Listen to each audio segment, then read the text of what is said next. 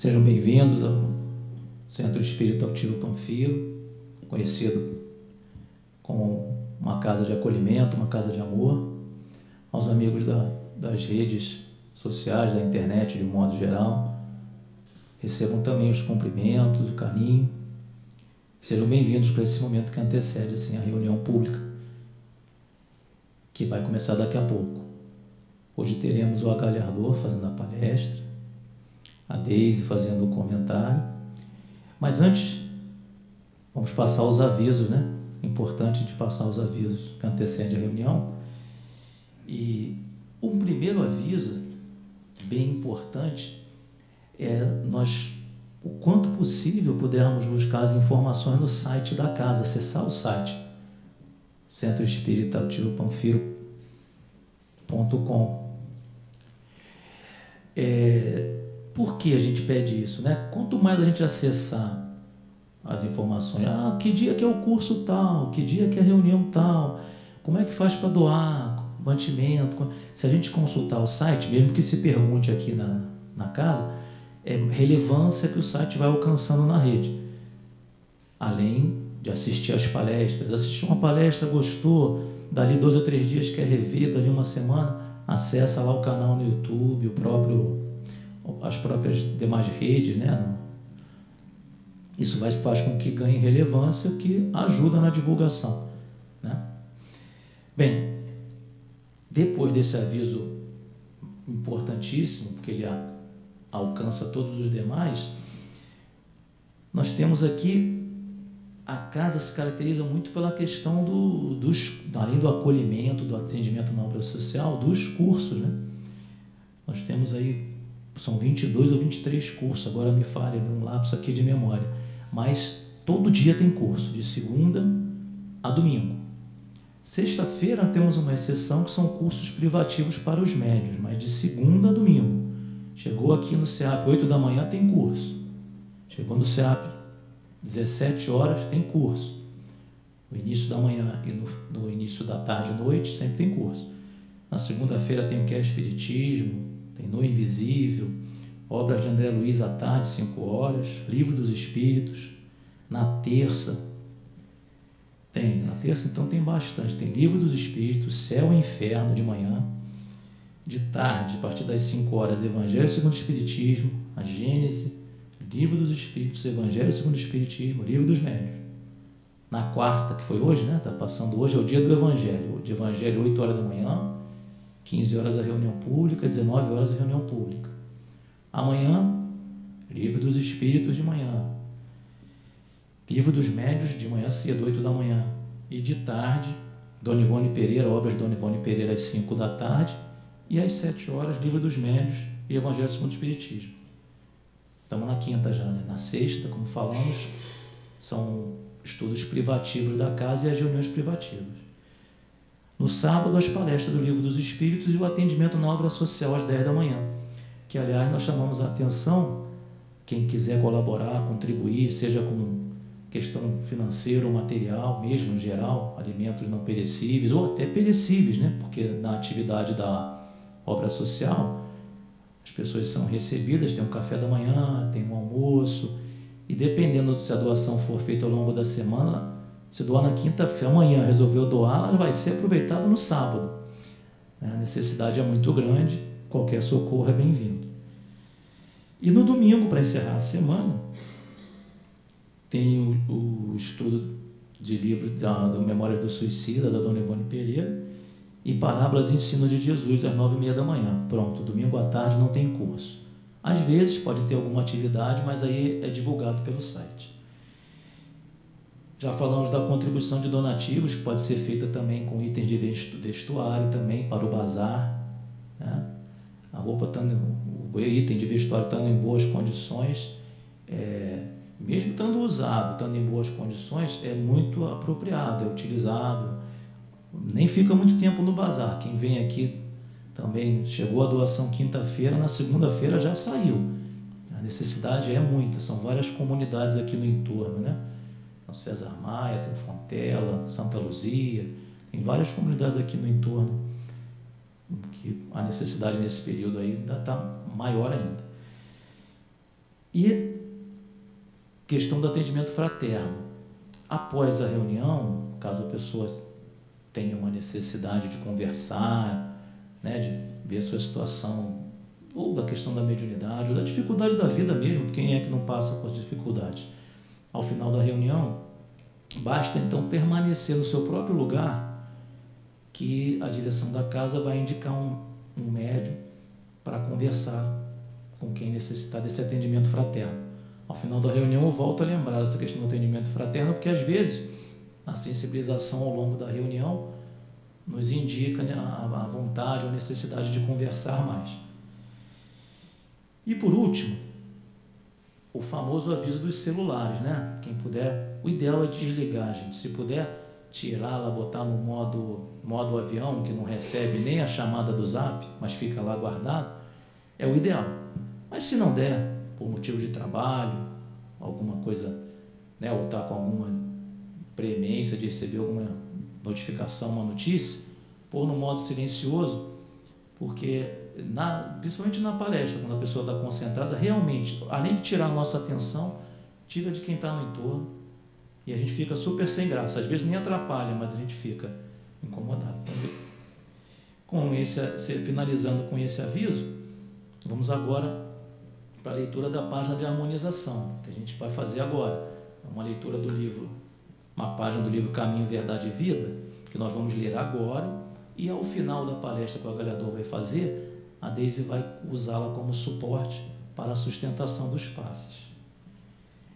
A página do livro Caminho, Verdade e Vida, que é escrito pelo Chico Xavier, ditado pelo Emmanuel, Espírito, ela chama Escritores ela faz uma remissão ao Evangelho de São Marcos, capítulo 12, item 38, que diz assim: Guardai-vos dos escribas, que gostam de andar com as vestes compridas, disse Jesus.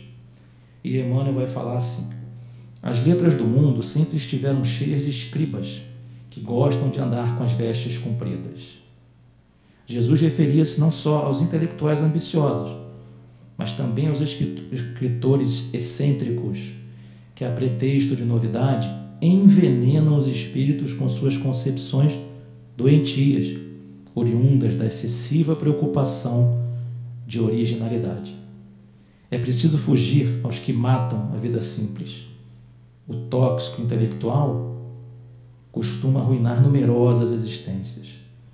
Há livros cuja função útil é a de manter aceso o archote da vigilância nas almas de caráter solidificado dos ideais mais nobres da vida.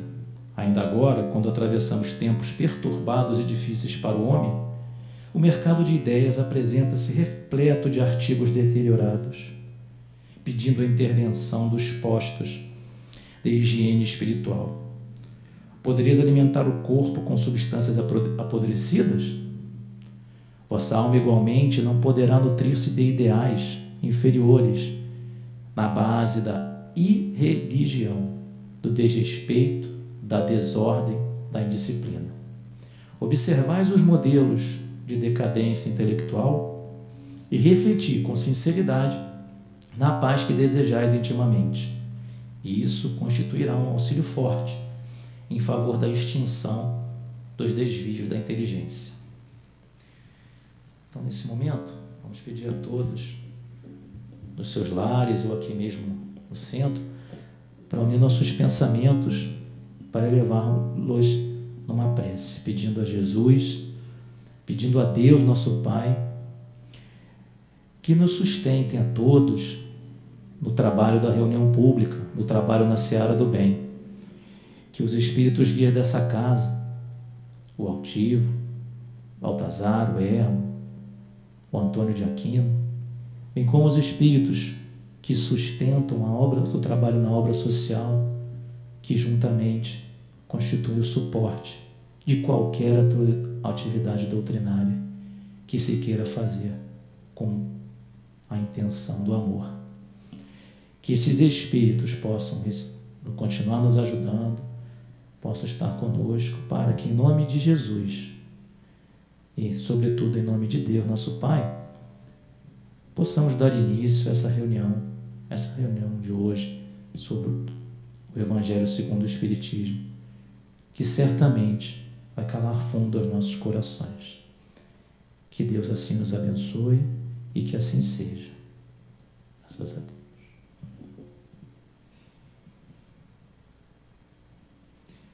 Bem,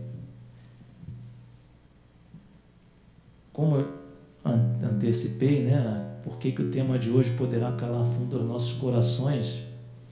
É porque nós estamos no capítulo do Evangelho, bem-aventurados os aflitos. Maior capítulo do Evangelho segundo o Espiritismo. E nesse item da Bem-aventurados os aflitos, Kardec está compilando vários estudos sobre as bem, baseado assim na, nas bem-aventuranças, no sermão né, de Jesus, bem ligado e a gente, ao que Jesus falou. E a gente vai se encontrar muito aqui, porque Kardec, com a organização dele, ele vem trazendo as aflições, a justiça das aflições, e hoje o Agarardou vai falar para nós sobre as causas atuais das aflições. Nem tudo é culpa do que eu fiz na outra vida. Vamos ler um iníciozinho para passar a palavra para ele. Bom, capítulo 5, item 4, diz assim: As vicissitudes da vida são de duas espécies, ou se o preferirem, tem duas fontes bem diferentes, que é necessário distinguir. Porquanto uma tem sua causa na vida presente, outras fora desta vida. Buscando-se a origem dos males terrenos, reconheceremos que muitos deles são, de, são a consequência natural do caráter e do comportamento daqueles que sofrem. Quantos homens caem por sua própria culpa, quantos são vítimas de sua própria imprevidência, de seu orgulho e de sua ambição. Passamos então agora a palavra para o agalardor, rogando a ele, pedindo por ele toda a inspiração que ele tanto se dedica de, de estudo, de trabalho ao longo de tantos anos. Assim. Deus esteja contigo, meu amigo. Boa noite a todos. Que a paz do nosso querido Mestre Jesus fortaleça todos nós. Nós, em passarmos a informação, os estudos da palestra para vocês e vocês em entender a palestra dentro da necessidade de cada um.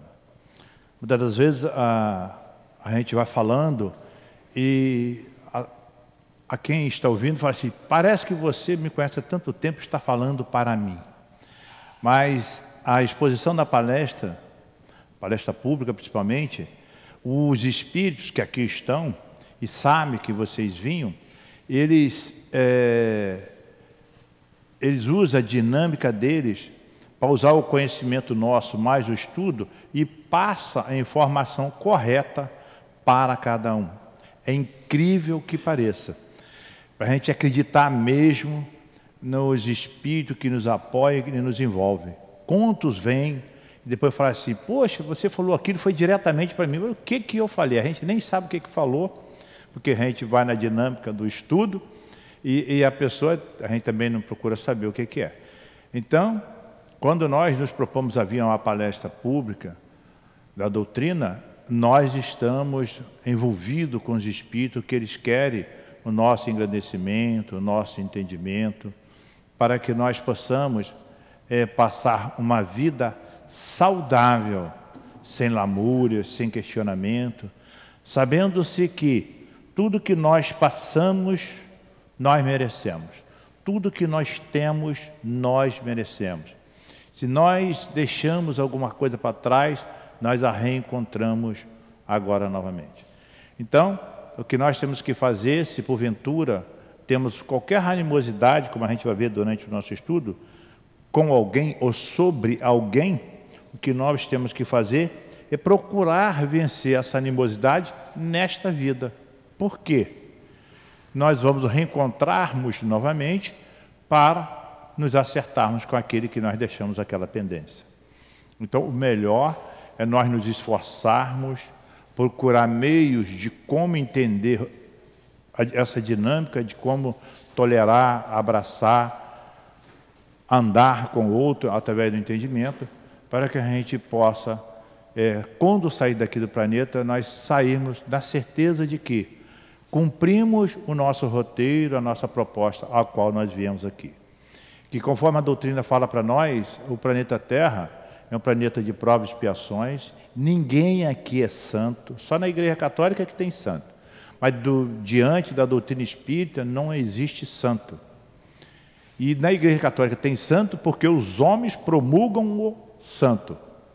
Mas até os próprios santos, eles mesmos já tivemos relatos que eles mesmos não aceitam essa, esse cognome de santo, porque eles dizem que não merecem isso. Fizeram a tarefa deles e não fizeram mais do que a sua obrigação diante do planeta, diante do próximo e diante da lei de Deus para com todos. Então, quando nós aqui viemos, nós viemos para um, um, um planeta que é hospital escola. Viemos nos tratar, viemos para aprender. Assim que o planeta é para todos nós.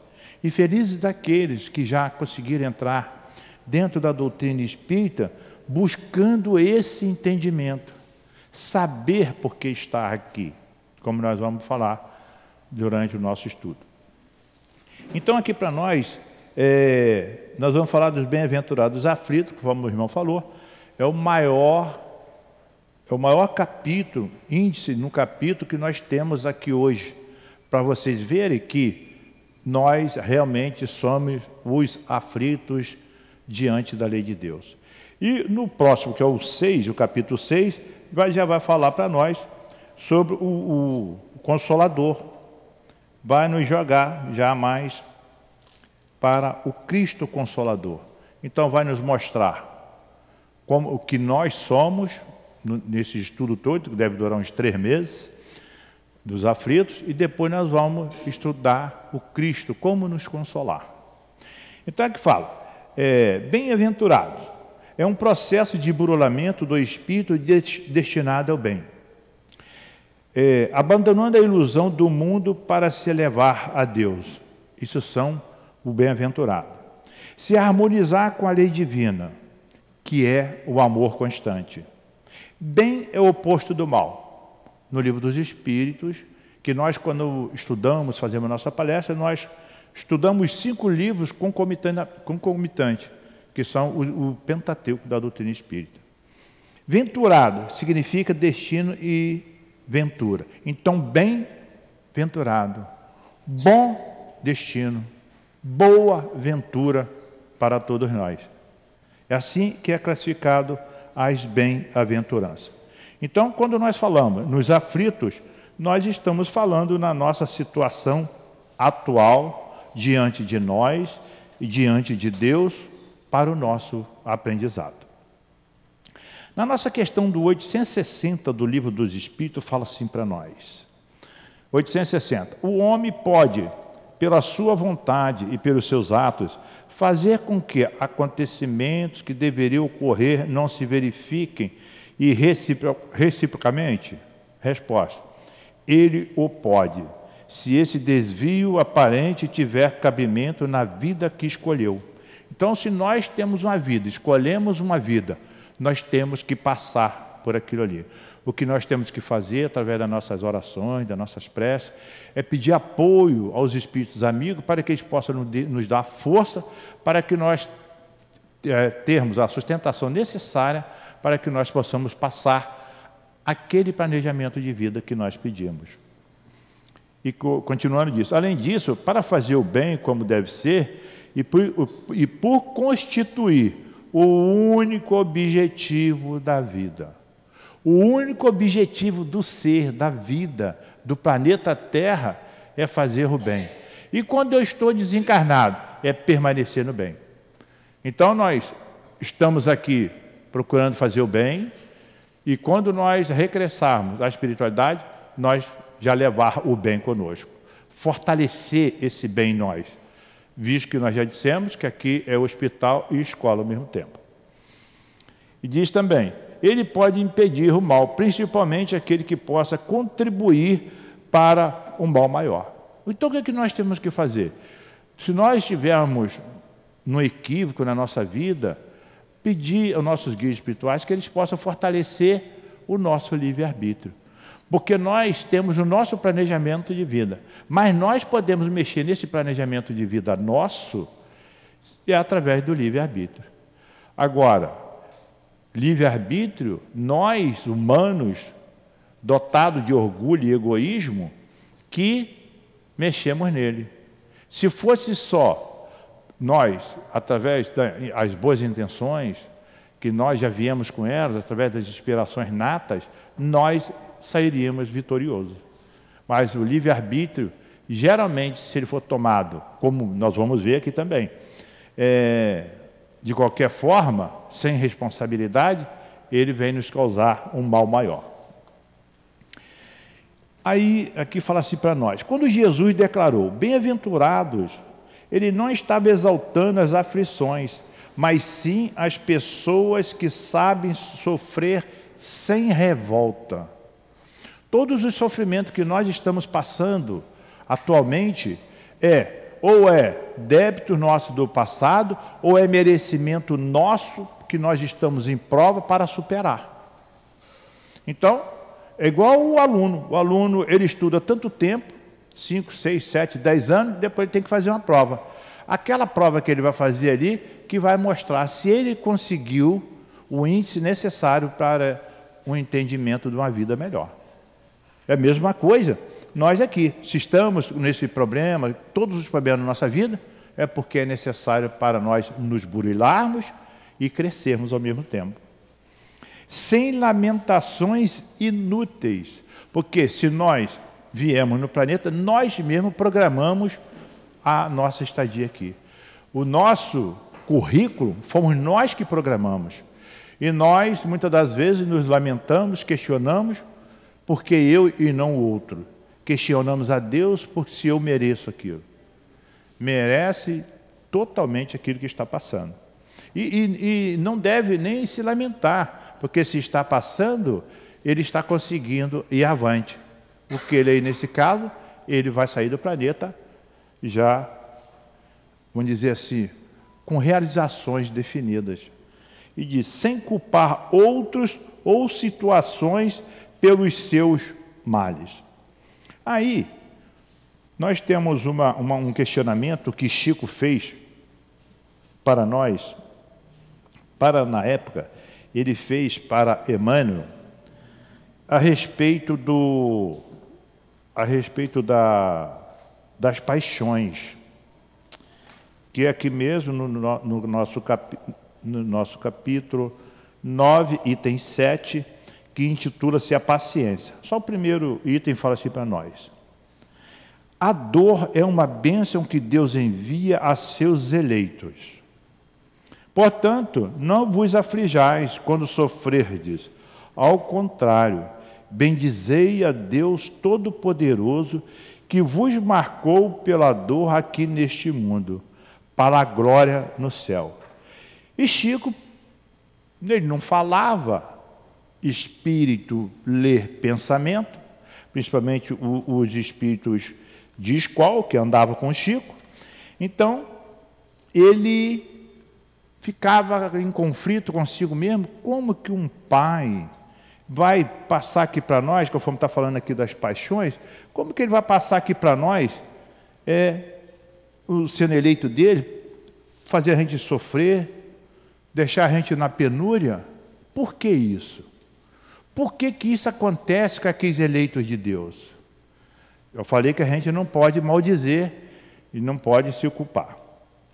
Aí, ele trabalhava, o Chico, lá em Uberaba, é, em um, no Ministério da Agricultura.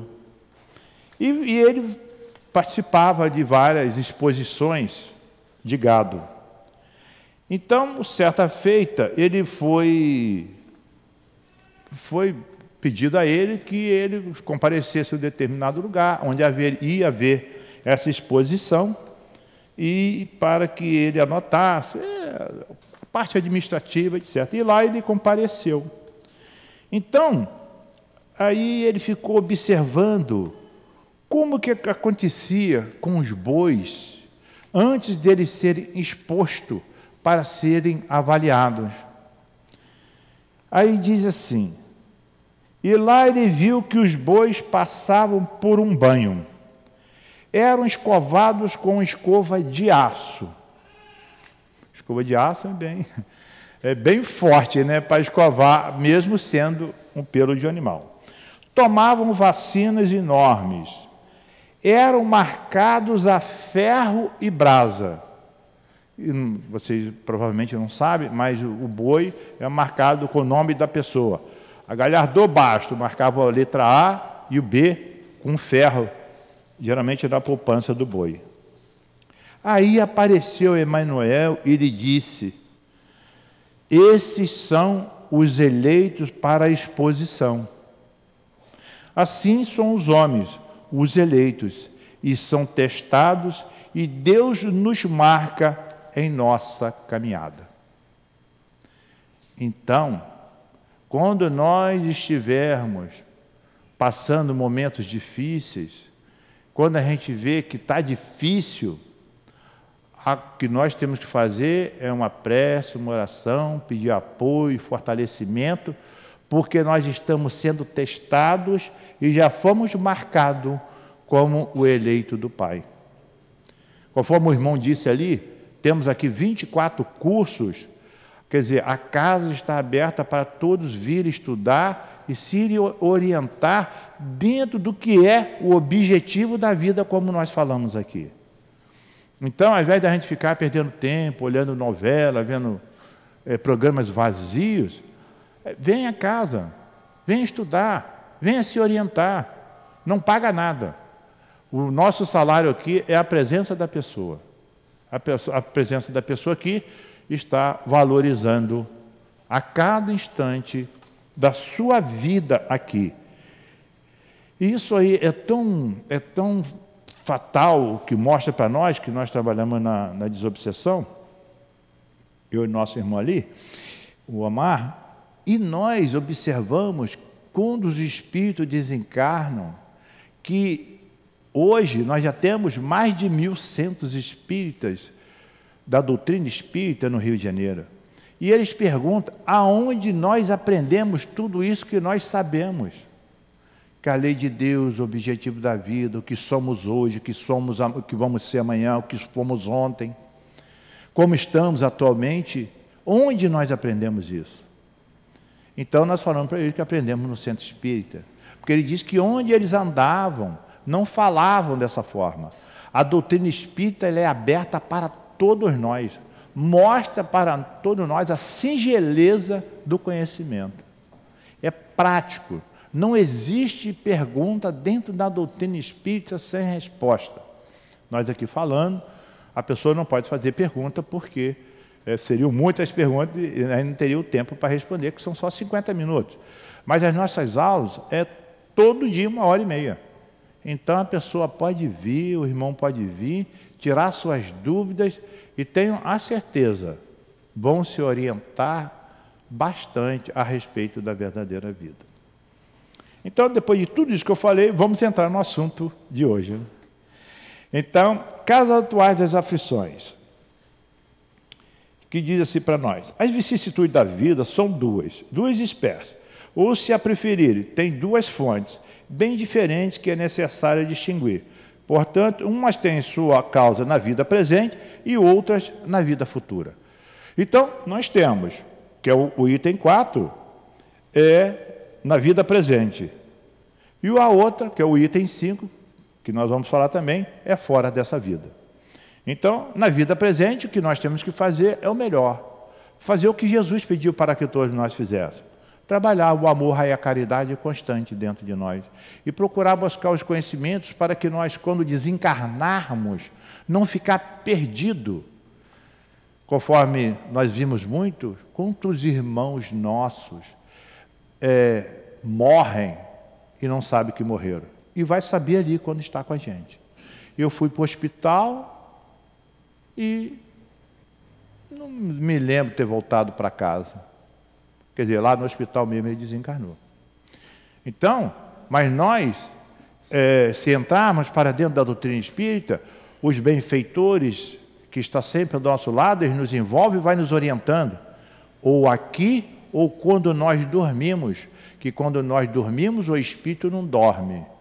Ele sai do corpo e vai para onde ele mais gosta. E se nós começarmos a estudar, nós podemos pedir que nós, espírito, vamos a um local onde nós possamos estudar o Evangelho, podemos estudar o livro dos Espíritos, estudar o que é a verdadeira vida. Como nós temos relato de irmãos, não da casa aqui, que é a casa recente, mas da outra casa que nós pertencemos também, que é o Leão Denis, irmãos que desencarnou em fevereiro, em abril ele deu o, o seguinte comunicado: Eu acordei Doutor Hermo, é o senhor, o senhor que é doutor Hermo? É, eu sou o doutor Hermo falando. Aquele pessoal lá, ele, pois é, doutor Hermo, morri, estou saindo agora. Né? É, estou vendo que você está sabendo que morreu. Aquele pessoal lá todo, quer dizer, pessoal, aqueles espíritos que lá estão, não sabem que morreu. Vá lá e fala para eles que morreu. Eu não vou ter nenhum descanso. Que descanso, pai? Vai trabalhar. É isso que é a doutrina espírita. Então a gente, quando desencarnar, a gente vai saber que desencarnou. E não vamos ficar ali atômicos, que tem espírito que entra em estado de loucura, que ele quer entrar para dentro do corpo e não consegue mais. Saiu, já era. Então, em a doutrina espírita, com esses tantos centros que aí tem, através de lives, tem diversas formas de nós nos orientarmos. E aqui faz umas perguntas da seguinte forma: Bus buscando-se a origem dos mares terrenos, reconheceremos que muitos deles são a consequência natural do caráter e do comportamento daqueles que os sofrem. Então nós temos que fortalecer nosso caráter, ter um, comportamento digno diante da sociedade. Hoje nós estamos vivendo um, momentos tumultuosos no planeta. Então o que a gente tem que fazer? É fortalecer nosso caráter e ter um comportamento digno. Não, quer, não é porque o outro é, faz de, de, determinado tipo de agineiras que nós vamos fazer. Nós já temos conhecimento para não fazer tal coisa. Quando homens caem por sua própria culpa, quantos são vítimas de sua própria imprevidência, de seu orgulho e de sua ambição? Isso é invigilância. A doutrina fala sempre para nós: vigiai e orai. Ação e reação. Tudo que nós fazermos nós vamos ter consequências. A doutrina espírita está falando isso, ação e reação. Vamos voltar lá na época de Jesus, quando ele falou com Pedro, abainha a sua espada, que, que quem, com quem a espada fere será ferido. É ação e reação. Então, a doutrina espírita, ela está constantemente no meio de nós, nós que não a observamos. Nós, muitas das vezes, colocamos dentro de nós fantasias que vêm a tirar a nossa dinâmica da verdadeira vida. E nós, hoje, século 21, planeta está galopante, não podemos mais perder tempo. Já somos trabalhadores da última hora, temos que aproveitar essa oportunidade. Quantas pessoas arruinadas pela falta de ordem, de perseverança, pela má conduta ou por não terem sabido limitar os seus de desejos? Nós temos que limitar nossos desejos, nossos excessos. Não, não, não podemos botar nada, o que vem na mente, botar em prática. Eu sou assim mesmo, vai ter que engolir. Não é nada disso, não. Se você é assim mesmo, você tem que se mudar, porque você está errado. Ninguém é obrigado a engolir o outro, e sim andar do lado e ser solidário, um ou outro, ou fraterno. Só assim mesmo tem que me engolir. Não é por aí. Isso aí foi na época, lá do passado, bem distante. Quantas uniões infelizes porque foram resultado do interesse ou das vaidades, e nas quais o coração não teve nenhuma participação. Aqui está falando do casal, aqui está falando da pessoa entrar numa, numa sociedade, está falando no, no, no meio social em si, em todos os interesses da nossa vida. Quando nós entrarmos em uma união junto a a qualquer serviço, trabalho, ou até de casamento, vamos parar, analisar, ver se realmente é aquilo que nós queremos, se é aquilo que está dentro da minha performance. Aí eu vou fazer uma, uma sociedade com aquela pessoa porque ele é rico, porque ele é dinâmico, é conhecido da sociedade. Será que é interesse para mim? Será que é aquilo que está dentro do meu contexto? Ou se é eu lutar constantemente para, mim, para que eu possa, consiga chegar lá. Porque erroneamente nós muitas das vezes achamos que nós é, buscando ser rico através de alguém, isso é melhor para nós. É errado. A riqueza, quando vem para nós, isso já é uma tarefa que o Pai nos dá para nós trabalharmos para Ele. A riqueza pertence ao Pai, não pertence a nenhum de nós. Então, é, quanto mais rico é, mais responsabilidade tem diante do ser e diante dos espíritos amigos. Quantas desavenças e discussões funestas teriam sido evitadas com mais moderação e menos suscetibilidade?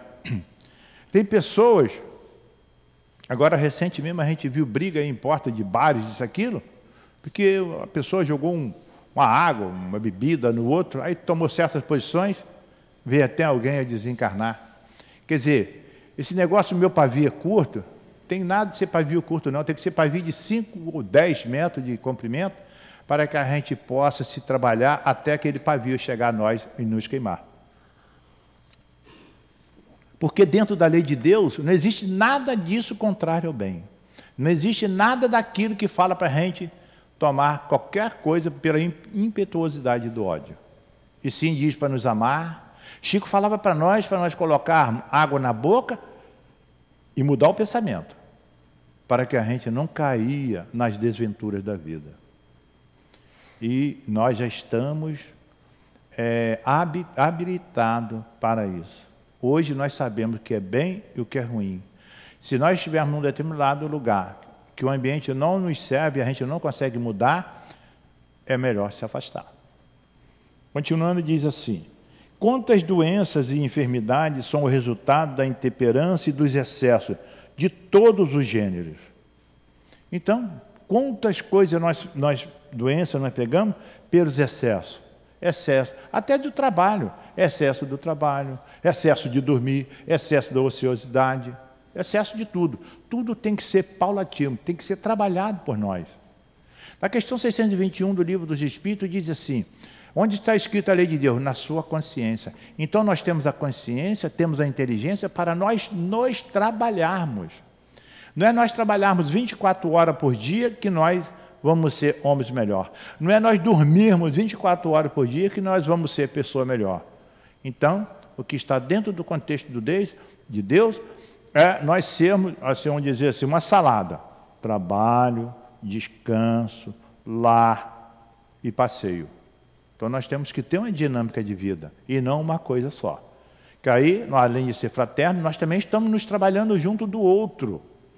Porque na questão 767 do livro de Espíritos fala para nós, para nós não nos isolarmos. O pai, na época, o livro dos Espíritos, ele foi escrito pelos Espíritos, Kardec apenas consolidou. Ninguém, não tem uma letra aqui que não foram os espíritos que escreveram.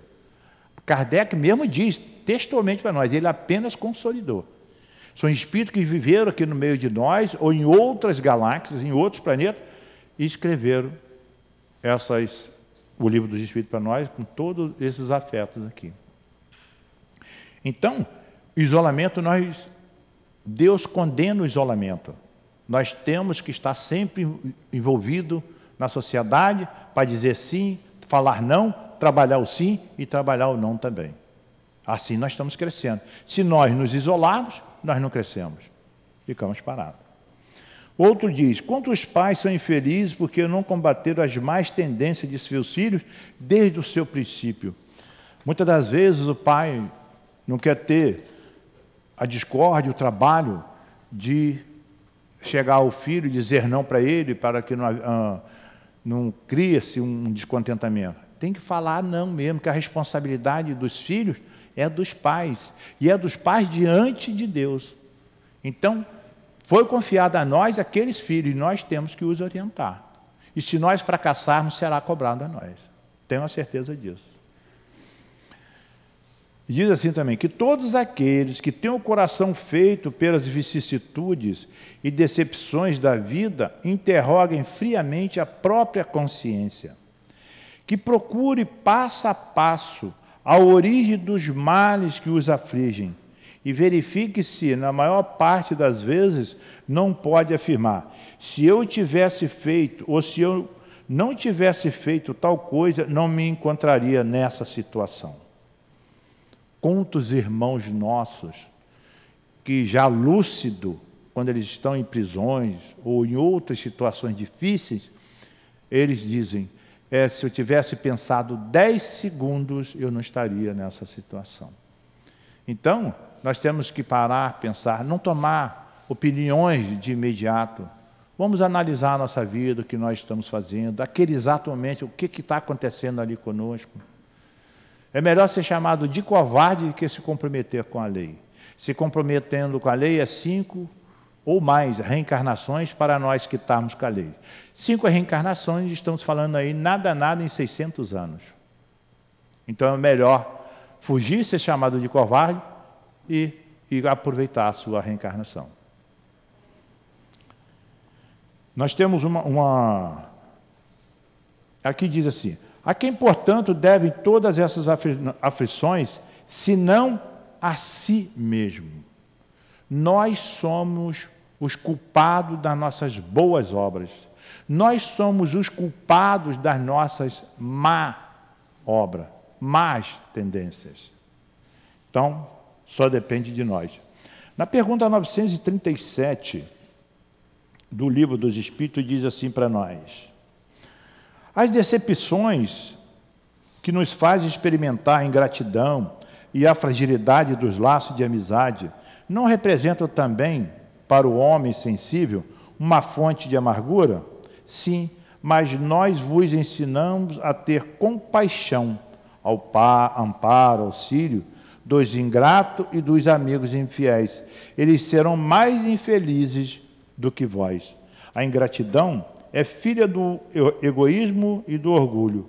O egoísmo encontrará mais tarde corações insensíveis como ele próprio o foi. Geralmente, nós convivemos, se nós entrarmos nessa do egoísmo, com aqueles que pensam igual a nós. Conforme já tem aquele ditado popular que dois bicudos não, não se bate, então será o quê? Distúrbio constante entre aqueles que ali estão. Então aqui continuando diz assim para nós: o homem é assim, em um grande número de casos, o construtor dos próprios infortúnios. No entanto, em lugar de reconhecer essa verdade, ele acha mais simples, menos humilhante para a sua vaidade acusar a sorte, acusar a Deus, a chance desfavorável, a má estrela, quando em verdade a sua má estrela está na sua negligência. Então, como a doutrina fala para nós, vigiai e orai, está constantemente ativo para que nós possamos estar fortalecidos no que o Pai ensina para cada um de nós. E lá na Gênesis, no capítulo 3, item 6, diz assim para nós: os males, a Gênesis é um dos cinco livros também. Os males numerosos são aqueles que o homem a si criou pelos seus próprios vícios, os provenientes de seu orgulho, de seu egoísmo, de sua ambição, da cupidez, de seus excessos, em tudo. Eis, pois, a causa das guerras e das calamidades, que arrastam dissensões, injustiças, opressão do fraco pelo forte, enfim, da maioria das doenças. Então, todos esses infortúnios nossos aqui, arrastamos o orgulho, o egoísmo, advém tudo isso aqui que nós dissemos. Essas paixões fortes, que ao invés de nós procurarmos nos livrarmos delas, nós vamos cada vez mais abraçando a ela. Então, nós temos que procurar o entendimento, trabalhar a fraternidade, o amor. Quando não está nos servindo determinado local, nos afastarmos para que nós não possamos nos comprometer. E diz assim: os males dessa natureza certamente constituem um número considerável das vicissitudes da vida.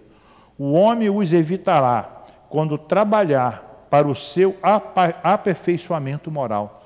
Hoje, no planeta Terra, nós estamos aqui para fortalecer e trabalhar o código moral existente dentro de cada um de nós. Já o nosso querido irmão Adolfo Dutra Dias já diz assim: se eu pegar um troco, um exemplo, de um, de um, de um ônibus, se eu entrar num ônibus e pagar, se eu faltar o meu dia de serviço, quer dizer, É o código moral que está atuando ali. E eu faço isso. E se todos no Rio de Janeiro fizer isso? Olha o caos que vai causar. Então a gente tem que olhar sempre.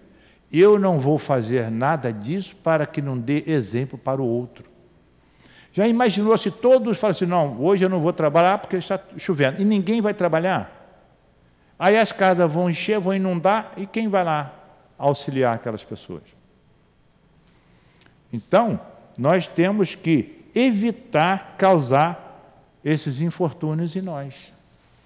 E, e, procurar trabalhar o nosso aperfeiçoamento moral. E não deixar essas ervas daninas entrar no nosso pensamento e danificar. Tanto quanto para o nosso aperfeiçoamento intelectual. Então nós temos que procurar sempre fortalecer o moral e o intelectual vem junto através do, do trabalho constante da nossa inteligência. Então, que nós, conforme aqui fala para nós o, capi, o, o a, a, questão 919 do livro dos Espíritos, diz assim: conhece-te a ti mesmo. Quando nós estivermos isolado, está tudo errado, está tudo dando errado, para num canto e pensa a respeito da sua vida, o que você fez, o que, que você deixou de fazer, se você faria aquilo novamente. Conforme Santo Agostinho fala para nós, antes de deitar, repassa o seu dia para ver o que você fez a alguém, se você gostaria que fosse feito a você.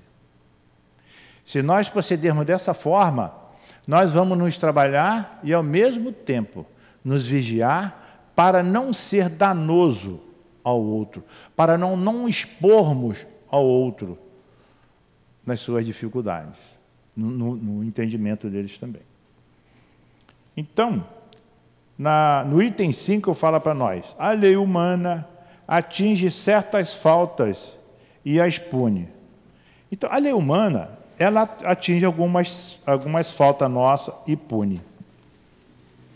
Mas a lei humana pune nós aqui. Mas a lei humana, diante da justiça divina, é totalmente errônea. Nós somos aqui alijados da sociedade. Nós somos isolados. O que a lei de Deus fala? Evitar o isolamento.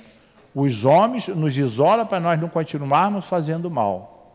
Mas aquele mal que nós fizemos, nós nos desviamos da lei e nós nos comprometemos com a lei de Deus e teremos que reparar. Uma coisa que muito me assusta é quando fala assim: antes de vir a mim, vá lá e quita-se com seu irmão até o último sentiu. Sentiu a menor semente que se conhece até hoje no planeta Terra. Isso aí me assusta muito porque nós temos que estar vigilantes constantemente. E tenho certeza absoluta que nessa reencarnação, muitos daqui que estamos em aflições ainda, não vamos chegar nesse último ceitil. Porque é muito difícil e não impossível. O que nós temos que estar é constantemente antenados para fazer o melhor. Que à medida que nós vamos nos aproximando do bem, do amor de Deus, nós vamos também encontrando facilidade no entendimento para fortalecer nessa busca incessante dessa menor semente. E aqui no, no, nesse mesmo capítulo, no item, no capítulo 5, no item 18, no final, diz assim: Bem-aventurados aflitos. Pode, portanto, ser assim traduzido. Bem-aventurados aqueles que têm o ensejo de provar sua fé, sua firmeza, sua perseverança e sua submissão à vontade de Deus, pois eles terão cintuplicada a alegria que lhes falta na terra, e após o trabalho virá o repouso. Lacordaire, Rabe, 1863. Então, todos nós somos fadados a ter o apoio no amanhã. Só depende de nós buscar esse apoio e nos fortalecer nele. E aqui fala assim para nós: Deus, porém, quer o progresso de todas as suas criaturas.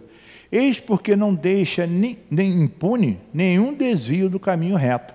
Então, Deus nos punindo, trazendo para nós essas aflições, Ele, na realidade, está querendo é o nosso progresso.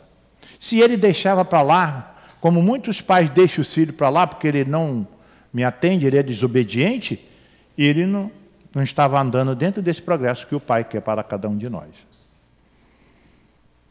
Não há uma só falta, por mais leve que seja, nem uma única infração à sua lei que não tenha forças e inevitáveis consequências, mais ou menos desagradáveis, de onde se conclui que, tanto nas pequenas como nas grandes coisas, o homem sempre é punido por aquilo em que pecou. Aqui, Jesus está falando diretamente para cada um de nós, que nós seremos punidos dentro daquilo que pecou, dentro daquilo que nós criamos o deslizes, dentro daquilo que nós prejudicamos o outro, dentro daquilo que nós deixamos oportunidade de crescer. Então, o que nós temos que procurar fazer é estar atento às oportunidades que surgem constantemente para todos nós. E continuando, fala assim para nós: os sofrimentos consequentes ao erro cometido são para ele uma advertência do mal que fez. Observem, são para ele uma advertência do mal que fez. Mal que ele fez lá no passado, que ele veio para reparar e se adiantar novamente. Foi aquele que foi reprovado na prova e está aqui estudando novamente para adquirir novos conhecimentos e fazer todas aquelas provas que ficaram pendentes. E diz assim para nós: as experiências, porém, algumas vezes, vêm um pouco tarde, quando a vida foi desperdiçada e perturbada, quando as forças foram gastas e o mal não tem remédio. O homem então passa a dizer: se no início da vida eu soubesse o que sei agora, quantos erros eu teria evitado? Se eu pudesse recomeçar, agiria totalmente diferente, mas não há mais tempo hoje, atual conjuntura, século 21, isso aqui para nós não vale mais. Para todos nós, conforme os Espíritos falam para nós, se a pessoa, o irmão, ouviu uma reunião pública, ele sabe das verdades divinas, ele sabe procedimentos a tomar para adquirir esses conhecimentos. Antes, sim, porque nós não tínhamos esse conhecimento, mas hoje todos nós temos. Então, a gente não pode falar mais que eu perdi a minha jornada. Nós perdemos a oportunidade de adquirir conhecimento por ociosidade. Até desencarnarmos, chegar lá e falar isso, falei, não, você teve oportunidade. Do lado da sua casa, a 10, 15 quilômetros, tinha um centro espírita lá. Ah, mas não tem, tinha tempo para ir. Sete dias na semana você não tinha um tempo para ir? Eles, eles lá, a reunião lá é sete horas da noite, você não pode ir. Ou então tem reunião também de manhã, à tarde, você não pode ir nem estudar, se orientar. Então nós não podemos mais falar que nós perdemos essa oportunidade. E diz assim: se eu pudesse recomeçar, agiria totalmente diferente. Como o trabalhador preguiçoso que diz, perdi minha jornada, ele também diz para si mesmo, perdi minha vida. Porém, da mesma forma que para o trabalhador, o sol nasce no dia seguinte e uma nova jornada começa, permitindo a ele recuperar o tempo perdido. Para o homem também, após a noite do túmulo, brilhará o sol de uma nova vida, na qual ele poderá aproveitar a experiência do passado e suas boas resoluções para o futuro. Aproveitar se ele fez para isso, se ele é, conseguiu reunir para ele as condições para quando ele chegar do outro lado, igual esse irmão que eu contei para vocês, que já chegou trabalhando do outro lado. Então diz assim: não sou sofredor, estou sofredor. Nenhum de nós somos sofredor. Nós estamos sofredor. Renovar é a meta e nós somos o arquiteto do nosso destino. Então nós somos arquiteto de tudo aquilo que nós fazemos. Nós temos a, a inteligência para fazermos de tudo. Se vocês, acredito que vocês é, veem também, quantas vezes a pessoa fala, ah, se a NASA visse o brasileiro. Então, quer dizer, nós temos a inteligência, está inata em nós. E se ela está inata, inata em nós, Só depende de nós fortalecer ela dentro de nós e procurar fortalecer. E aqui diz assim para nós, assim, para onde você for, leva o que você tem. Mudança. Isso aqui é uma pequena história. Uma pessoa, um determinado monge, ele estava numa cidade, aí uma pessoa veio e falou assim, o senhor mora aqui? É, moro aqui. Quantos anos? 60 anos. Cidade aqui é boa? É, eu sei. Aí o monge perguntou, você veio de onde? Eu vim de uma cidade que lá é ruim, lá não presta, lá, o rio lá fede, muito capim na rua, não tem asfalto e tal. É, isso aí. Aí o monge ficou por ali, aí veio uma outra pessoa também que, oh, o senhor mora aqui? É, mora há 60 anos. Aí, e você? Ah, eu vim de outra cidade. Daquela outra cidade lá, rapaz, tem rios lindos, florestas, matos. Alegria total. Eu espero encontrar aqui também. A monge é isso aí. Nós levamos aquilo que temos. Então, se tudo que a gente acha que está do nosso lado, que está dentro do nosso contexto, está ruim, nós vamos andar sempre amargurado e angustiado. O que nós temos que procurar fazer é levar sempre o bom para o outro.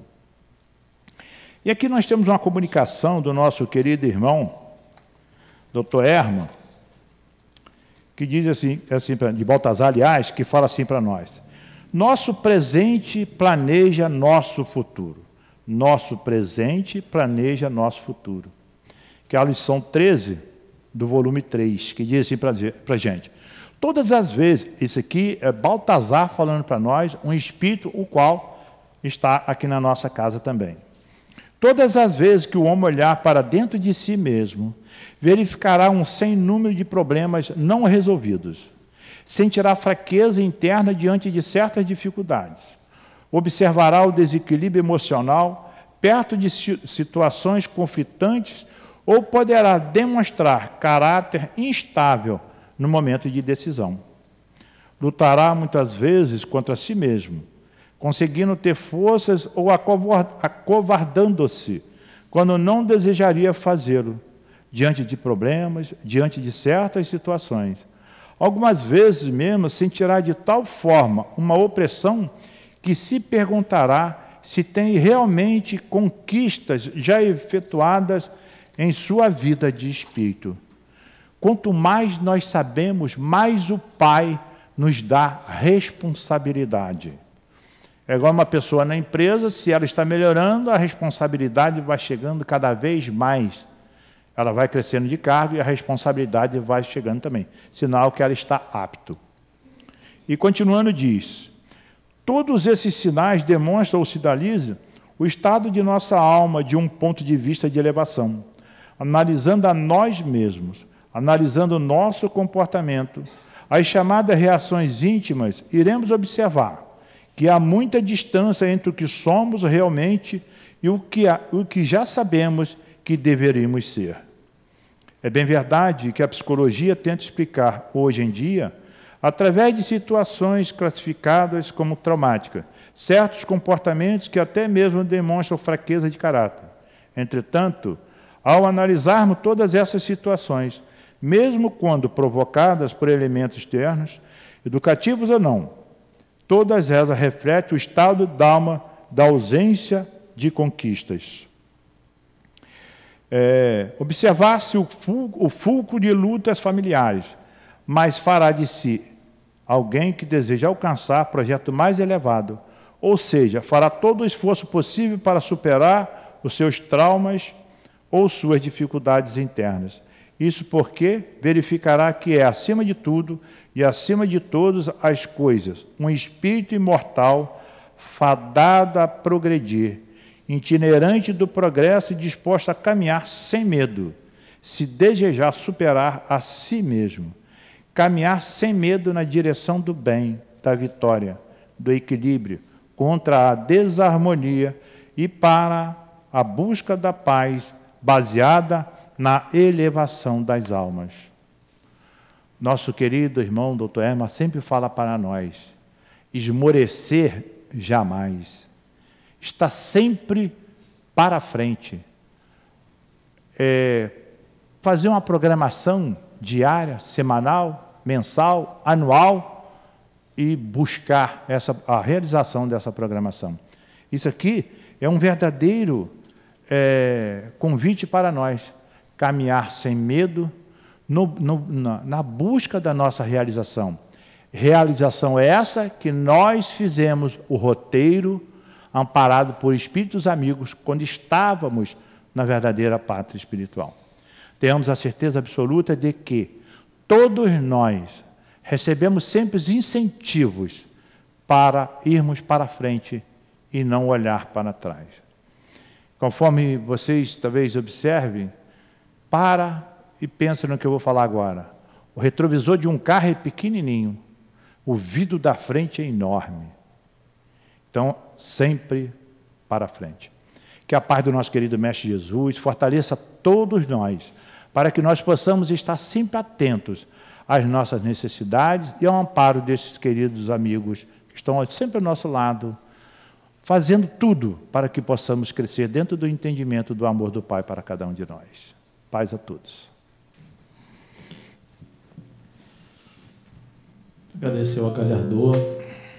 Sempre bom ouvir conhecimento, trabalho trazido pelo estudo, esse compromisso de trabalho, né? Isso é bom para a gente.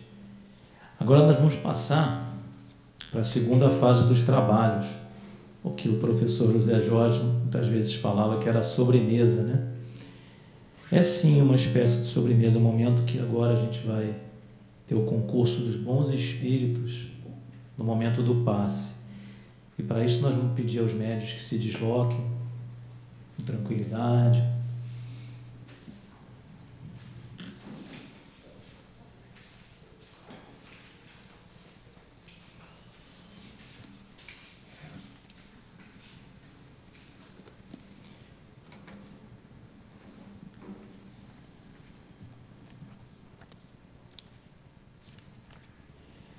nesse momento, nós vamos pedir a Jesus, nosso Mestre, pedir aos Espíritos guias da casa, capitaneados pelo Altivo, pelo Doutor Hermo, tantos Espíritos que vêm nos socorrer, que vêm nos auxiliar, que nesse momento possam envolver os médios, possam envolver cada um de nós que vamos receber o passe para que sejamos, sejamos atendidos, envolvidos pelo amor que reina, pelo amor que está nessa casa, a dita casa de amor.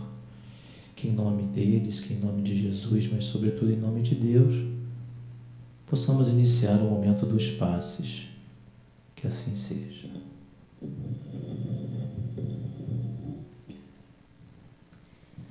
Guardai-vos dos escribas que gostam de andar com vestes compridas. Jesus, Marcos, capítulo 12, versículo 38. As letras do mundo sempre estiveram cheias de escribas que gostam de andar com vestes compridas.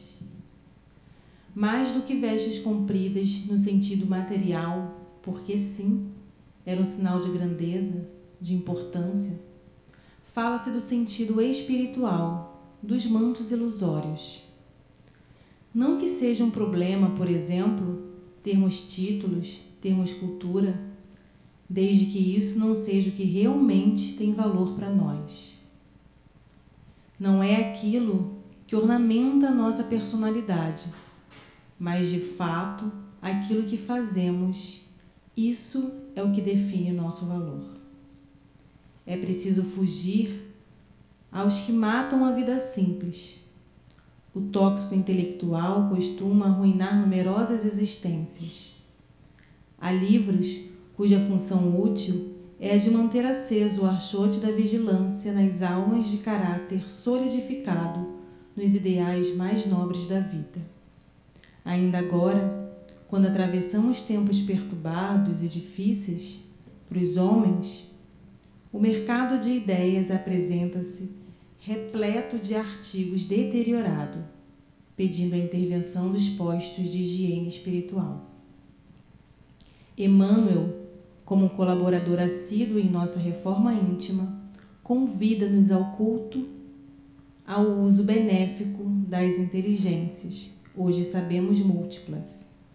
e com zelo orienta que não nos tornemos intelectuais ambiciosos nas manifestações das mesmas.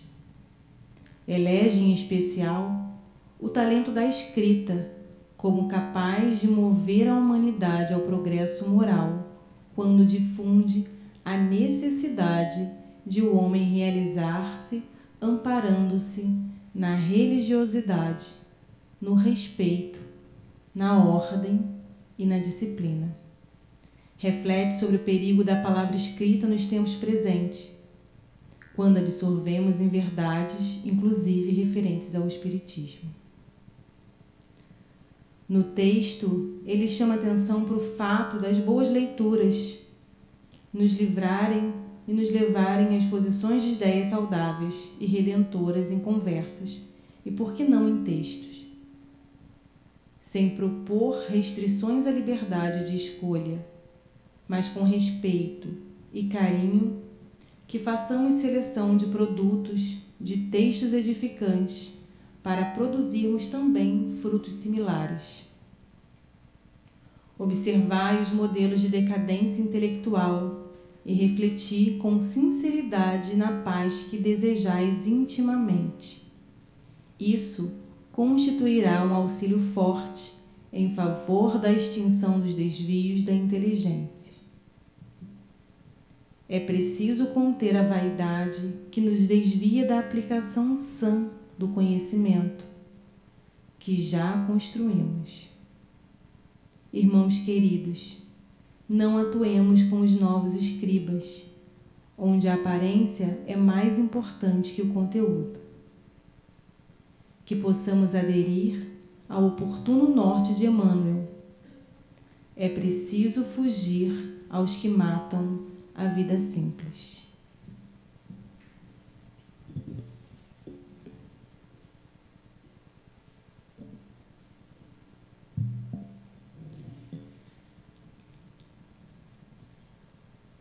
Mestre Jesus, queridos amigos espirituais, que essa vibração de carinho, que essa vibração de amor que nos envolve, que nos pacifica, possa permanecer conosco no retorno aos nossos lares, no retorno às atividades diárias, na certeza de que cada um de nós tem no seu anjo da guarda, nos seus guias e amigos espirituais, um amigo, um espírito que luta junto conosco, que nos aproxima, sim, dos espíritos superiores e de Ti, Mestre Jesus, nessa jornada. Que seja então em nome desses espíritos do Altivo, do Hermo, do Baltazar, do Antônio de Aquino, desses espíritos que cuidam dessa casa de amor, que nós possamos, em nome deles, em nome de Jesus, mas sobretudo em nome de Deus, Deus nosso Pai, misericordioso, bom, soberanamente justo e bom, que possamos pedir pelo encerramento da reunião pública dessa noite de quarta-feira. Que assim seja, Pai. Graças a Deus.